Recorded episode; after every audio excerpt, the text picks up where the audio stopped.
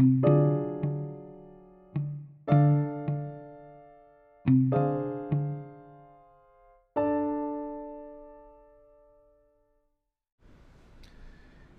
Hereditary Genius de 1869, el científico Sir Francis Galton, primo de Charles Darwin,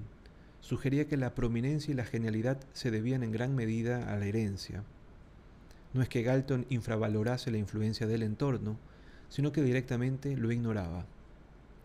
En su libro de 1873, Etoile des Sciences et des Savants depuis de Cycle, el botánico franco-suizo Adolphe de Candolle cuestionó la tesis de Galton y aportó pruebas estadísticas de la importancia de la influencia del entorno en el desarrollo de los científicos. Galton replicó a Candolle, Men of Science, Their Nature and Nurture,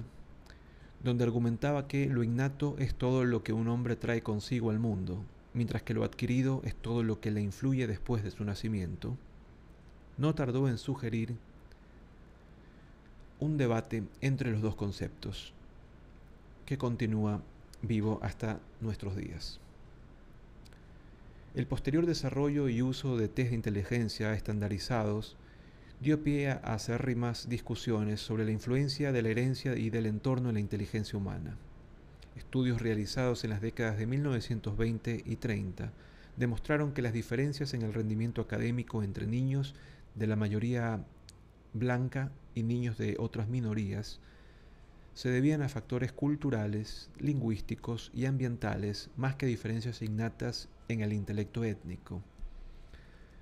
Los psicólogos comprobaron en diversos estudios que al colocar a niños blancos huérfanos en un ambiente de abundantes atenciones y afectos, mejoraban sus resultados en los test.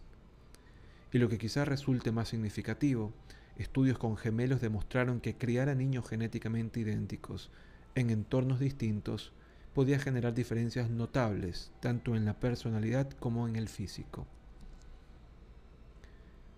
Aún hoy, gracias a los avances de la neurociencia y en el estudio de la herencia, muchos psicólogos restan importancia a lo innato en numerosos ámbitos,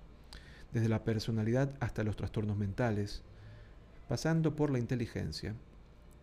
lo más probable es que este debate no termine por decidirse nunca a favor de una de las dos posiciones.